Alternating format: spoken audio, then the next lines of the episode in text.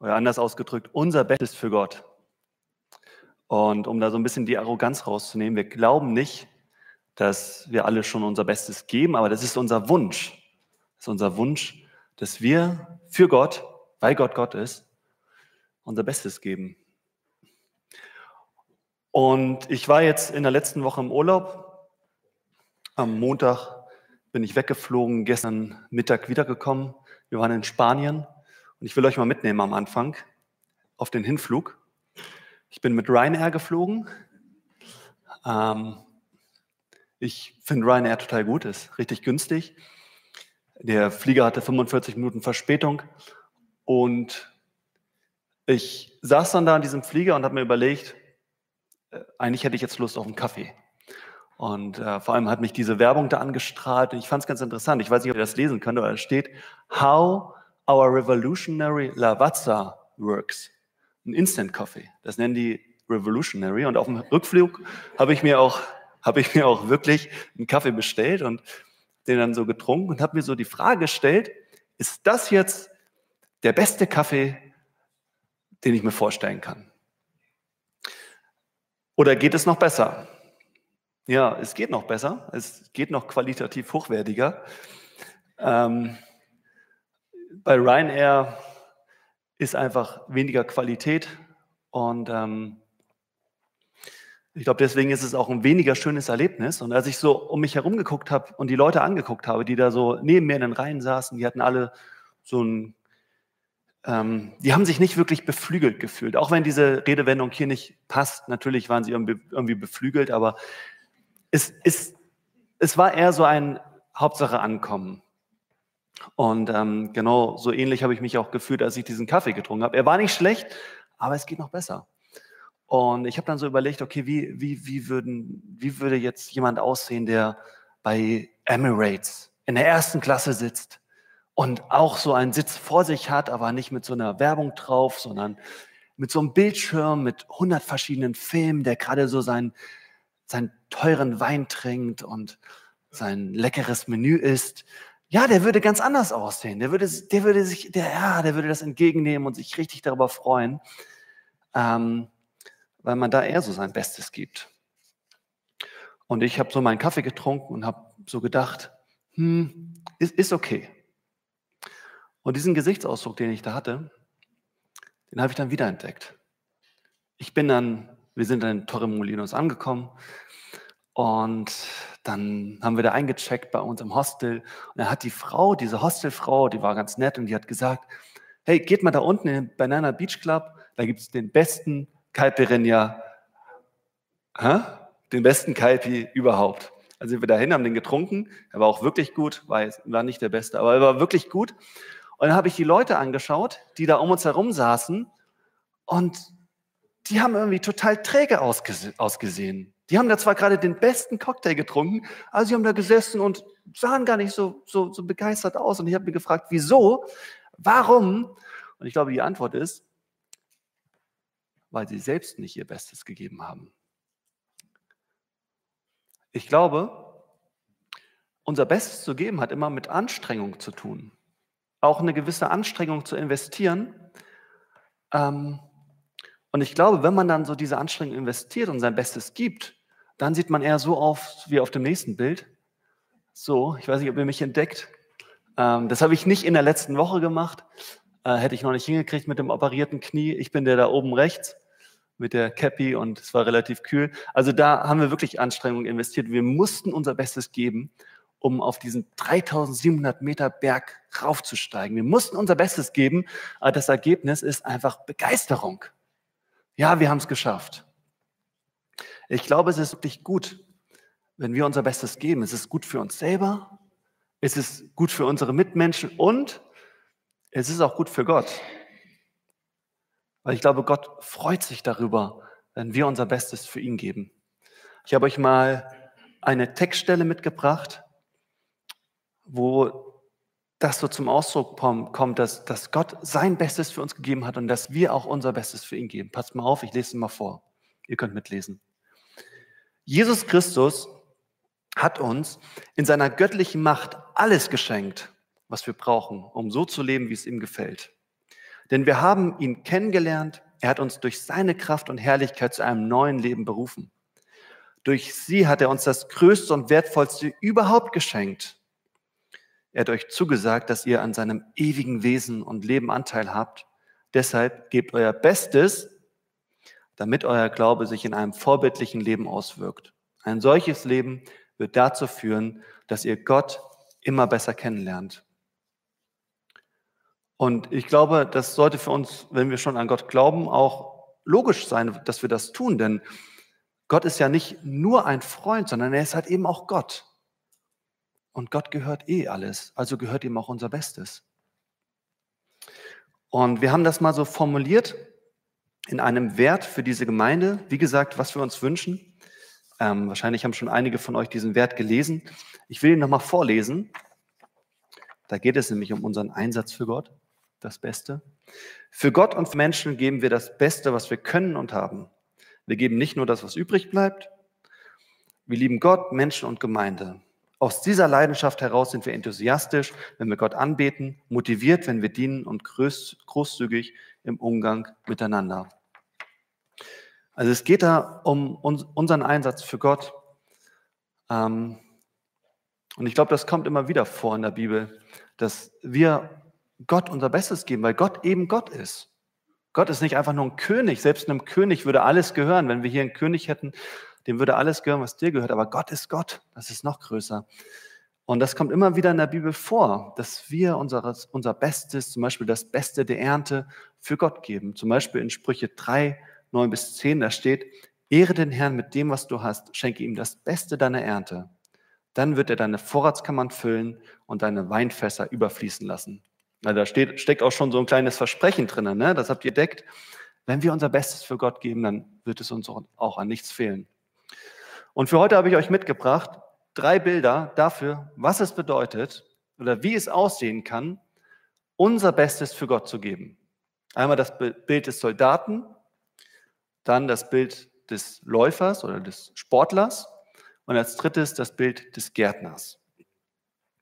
Ähm, da gibt es auch ein Vers zu in 2 Timotheus 2, 3 bis 6. Kein Soldat, der in den Krieg zieht, darf sich von alltäglichen Dingen ablenken lassen, wenn sein Befehlshaber mit ihm zufrieden sein soll. Ein Sportler kann einen Siegeskranz nur gewinnen, wenn er sich an die Wettkampfregeln hält. Ein Bauer, der schwer arbeitet, darf als erster die Früchte seiner Arbeit genießen. Ich habe euch auch eine Illustration mitgebracht. Einmal das Schwert für den Sportler, äh, für den Soldaten. Guten Sportler, ein Fecht, Fechter, ne? der würde jetzt sowas tragen, aber ein Soldat, ähm, äh, also heute nicht mehr, aber damals. Ähm, ich weiß, dass Krieg auch eine ganz furchtbare Sache ist. Ich habe mir gestern Abend die neue Folge von Game of Thrones angeschaut und das war ganz furchtbar. Krieg ist nichts Schönes, aber es gibt aber auch gute Missionen für Soldaten. Ich musste da an den Film Der Soldat James Ryan denken. Da werden acht Soldaten losgeschickt, um einen, da ist auch ein Bild davon. Habt ihr den Film gesehen? Ein paar von euch haben den Film. Okay, sowas gucke ich nicht, ja. Ist ein guter Film. Ähm, da werden acht Soldaten losgeschickt auf eine Rettungsmission. Also der Film spielt im Zweiten Weltkrieg. Und ähm, da gibt es so eine Mutter, die hat vier Söhne und drei von diesen vier Söhnen sind im Krieg bereits gefallen. Und die Militärverwaltung, die US-Militärverwaltung, die bekommt das mit und sie sagen so, hey, dieser vierte Sohn ist eventuell noch am Leben. Er ist als Fallschirmspringer hinter den feindlichen Linien heruntergekommen und eventuell lebt er noch. Und wir müssen der Mutter dieses Leid ersparen, auch noch alle vier Söhne zu verlieren. Und deswegen werden acht Soldaten losgeschickt unter der Leitung von Captain Miller und ähm, suchen diesen Mann, diesen, diesen Soldat James Ryan. Und auf dieser Mission passieren dann ganz viele überraschende Dinge. Zum Beispiel an einer Stelle ähm, werden sie plötzlich beschossen von einem deutschen Scharfschützen. An einer anderen Stelle stürzt plötzlich eine Mauer ein und dahinter befinden sich ein paar deutsche Soldaten, die sie dann mit den Pistolen bedrohen. Dann einer, am Ende gibt es noch eine Brückenszene, wo sie die Mission haben, diese Brücke zu halten. Und, ähm, und ich denke, drei Dinge sind ganz normal für einen Soldaten. Und das entdecke ich auch in diesem Vers, den wir gelesen haben. Das Erste, was ganz normal ist für einen Soldaten, ist, dass ein Soldat einen Befehlshaber hat. Einen, der das Sagen hat, der sagt, hier, da geht's lang. Und im Grunde genommen haben wir das ja auch. Ich meine, wenn ihr an Jesus glaubt, dann habt ihr Jesus euer Leben übergeben.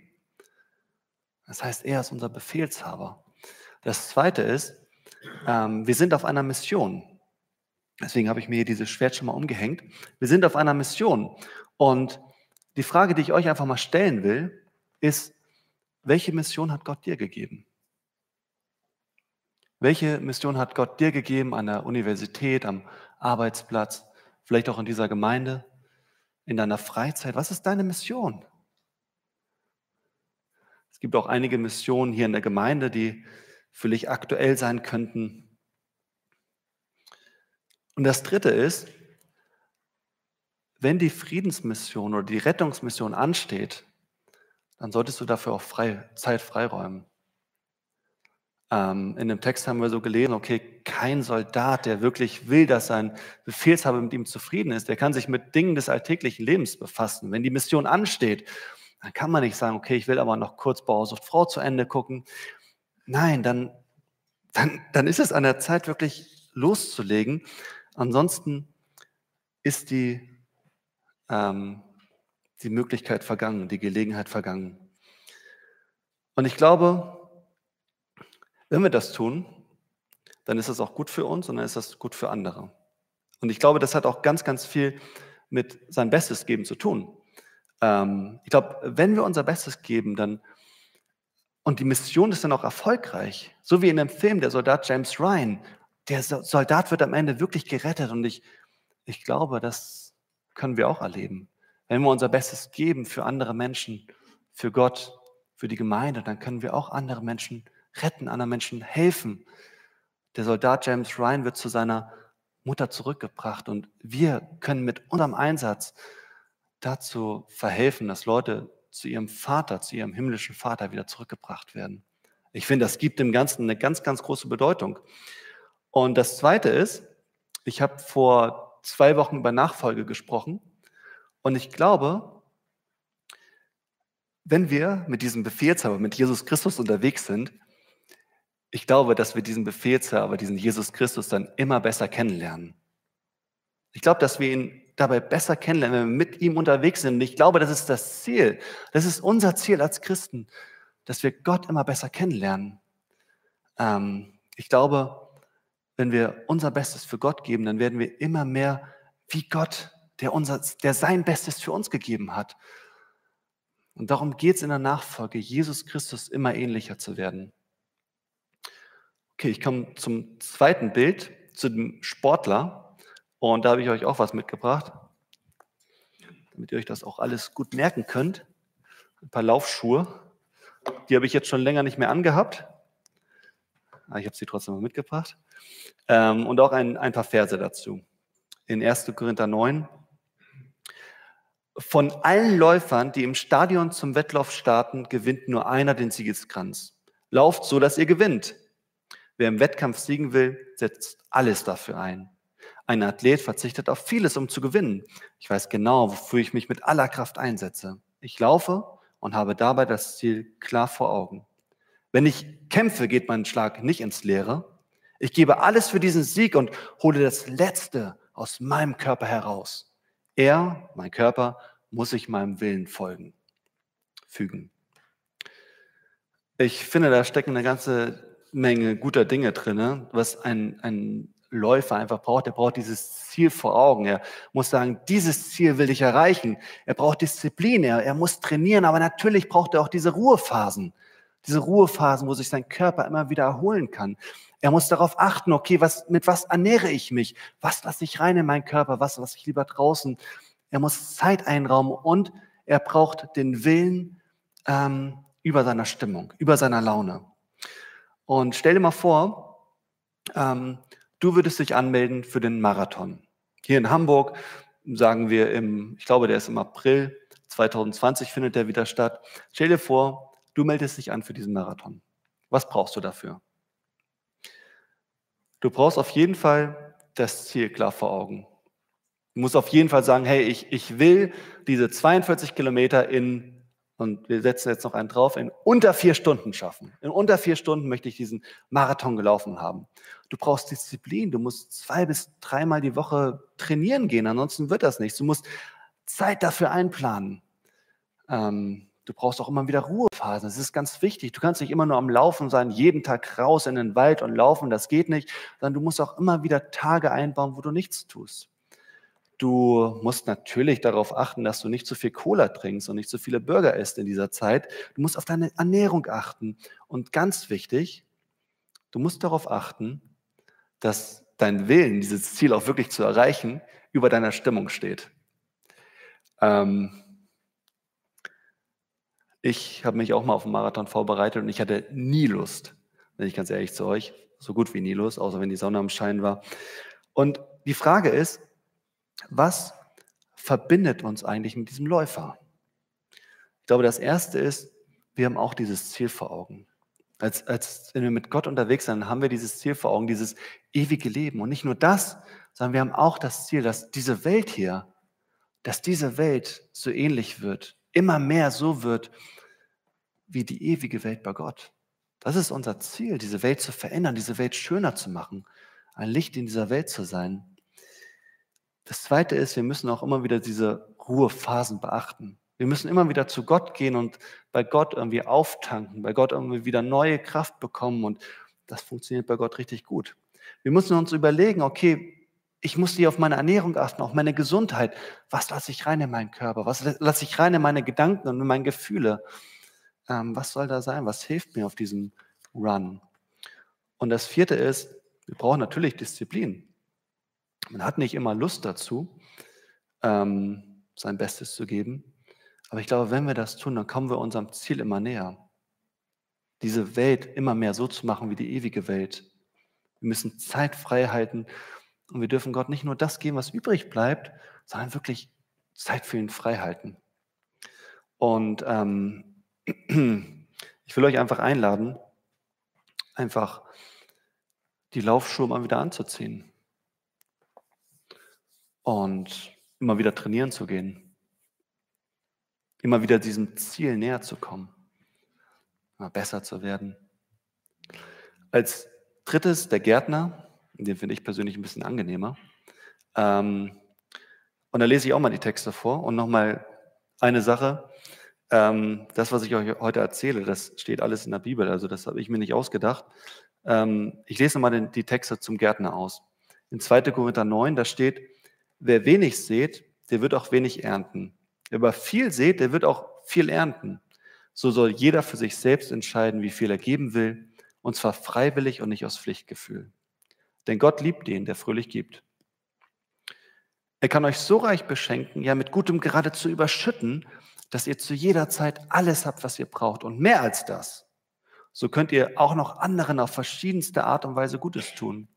Gott aber, der dem Seemann Saat und Brot schenkt, wird auch euch Saatgut geben. Er wird es wachsen lassen und dafür sorgen, dass das Gute, das ihr tut, Früchte trägt. Ihr werdet alles so reichlich haben, dass ihr unbesorgt weitergeben könnt.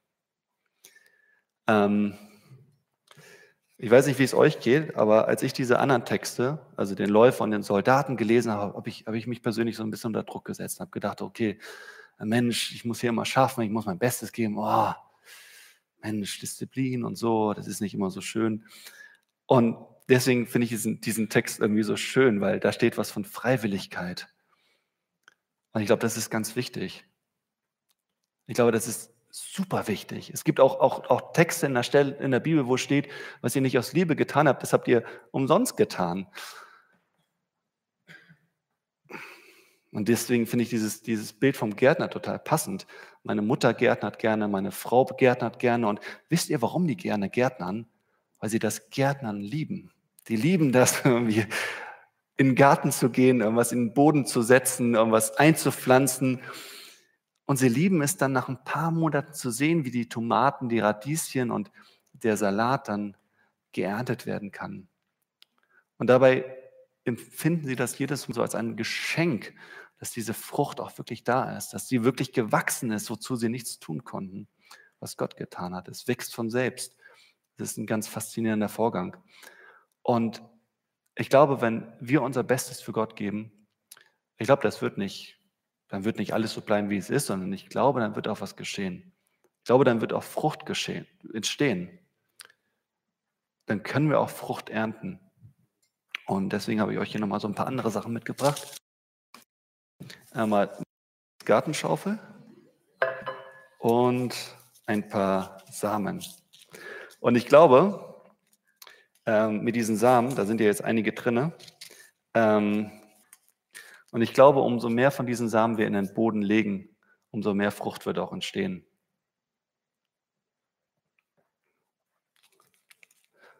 Und ich glaube, die Folge davon wird sein, dass wir am Ende mehr zu genießen haben, dass wir noch mehr Freude daran haben.